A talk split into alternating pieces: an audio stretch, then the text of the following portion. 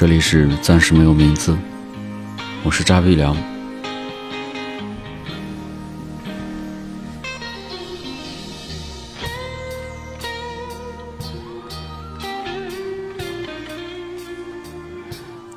我特别不理解一个事情，那就是为什么人们不去看事情的本质？大多数人仅仅停留在事情的表面，停留在事情的表面，各种抒发情绪，是因为不想直面吗？当然了，也许这些人是聪明的，就是表面上他们在毫无理智、没头没脑的宣泄情绪。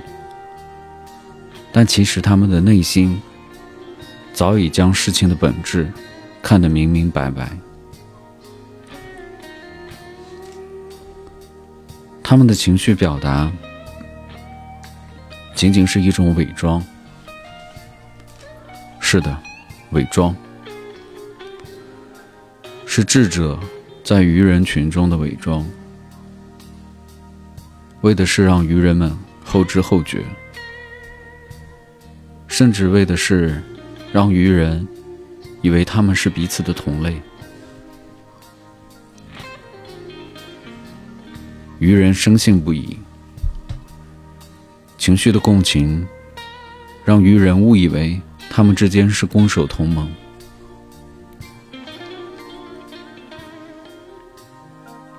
再过很多年，你这样回忆。这个世纪的二十年代的开端，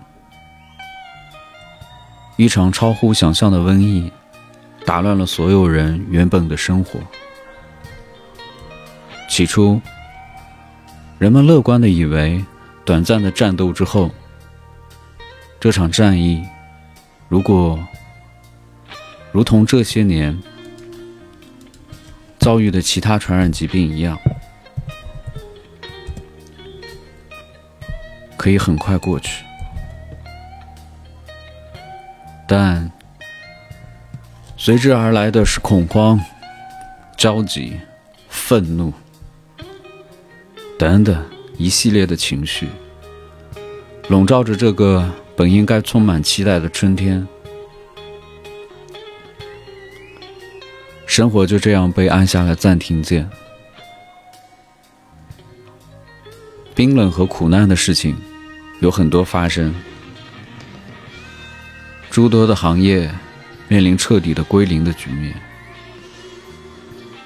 跌破三千的 A 股，让很多人觉得回到了解放前。我们特别的不愿反思，特别的不愿承认错误，特别的不愿修正改正。俗话说。煮熟的鸭子，嘴硬。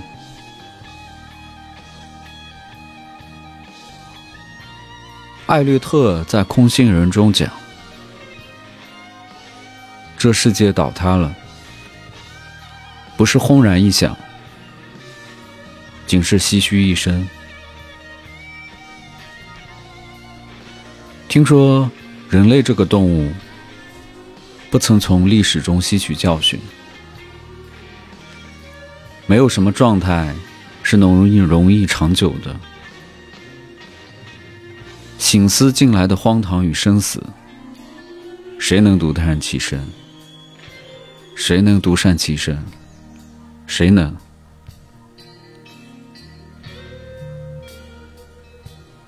看够了人们仅否定一个现象，仅否定一个城市，仅否定一个局部。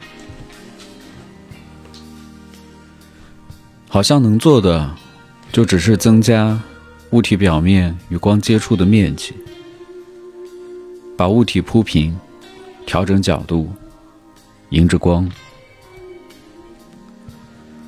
隔离的日子，我的生活并不变化并不大，因为我本来的生活就很简单。我大部分时间就是在自我隔离中度过的。在日出日落的时间，趴在窗前，看看虽然是我养着，但却自顾自生长的多肉，听着叽叽喳喳的鸟叫，褪下自己社会属性的外衣，把自己挂起来晾晒，反倒是有了一段难得的真空状态。回溯十来年的自己，我是一个钝感的人，很多事情偏向于后知后觉，有时候甚至是故意要做到不那么敏感。我敏感的事情，都是大部分人毫不在意的事情。我现在看我以前写的文字，反倒是。没有觉得那时候自己很二，或者二和傻只占很小很小很小的一部分，反倒是更欣赏过去的自己。卡夫卡这样形容自己每一次的写作，仿佛摔倒在人来人往的剧院中央。我觉得。写字，是把你有限的生命里有限的灵感记录下来。我比较信奉能量守恒，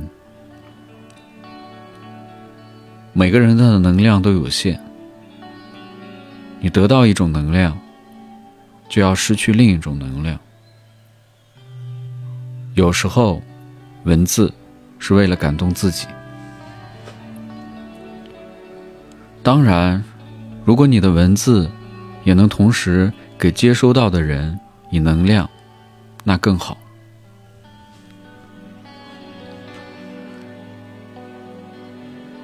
这何尝不是美事一桩？但是我自己也很难过，因为我已经将近十年，一个字都写不出来。写字本来是将自己将自己辨别清晰的一种手段，和文字缠斗，与自己较劲，于我而言是一种难能可贵的快乐。这种快乐千金难换，更是一种自我疗愈自己的过程。再次开始敲击键盘，自己仿佛档案柜里旧抽屉的旧文件一般，把抽屉里的自己滴溜出来。人其实年轻的时候更正确。我以前就是自己忠实的读者，至少我依然坚信很多自己过去对人生的看法。我是可以随时进入对自己审视的，对做过的事情进行一些记录和求索。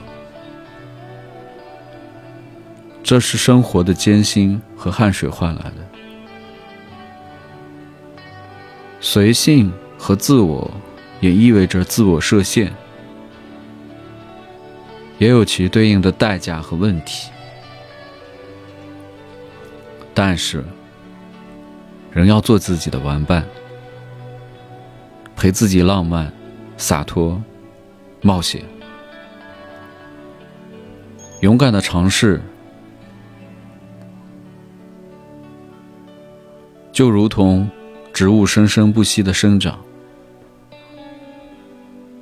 愿你我都能找到，并忠于我们原本的模样。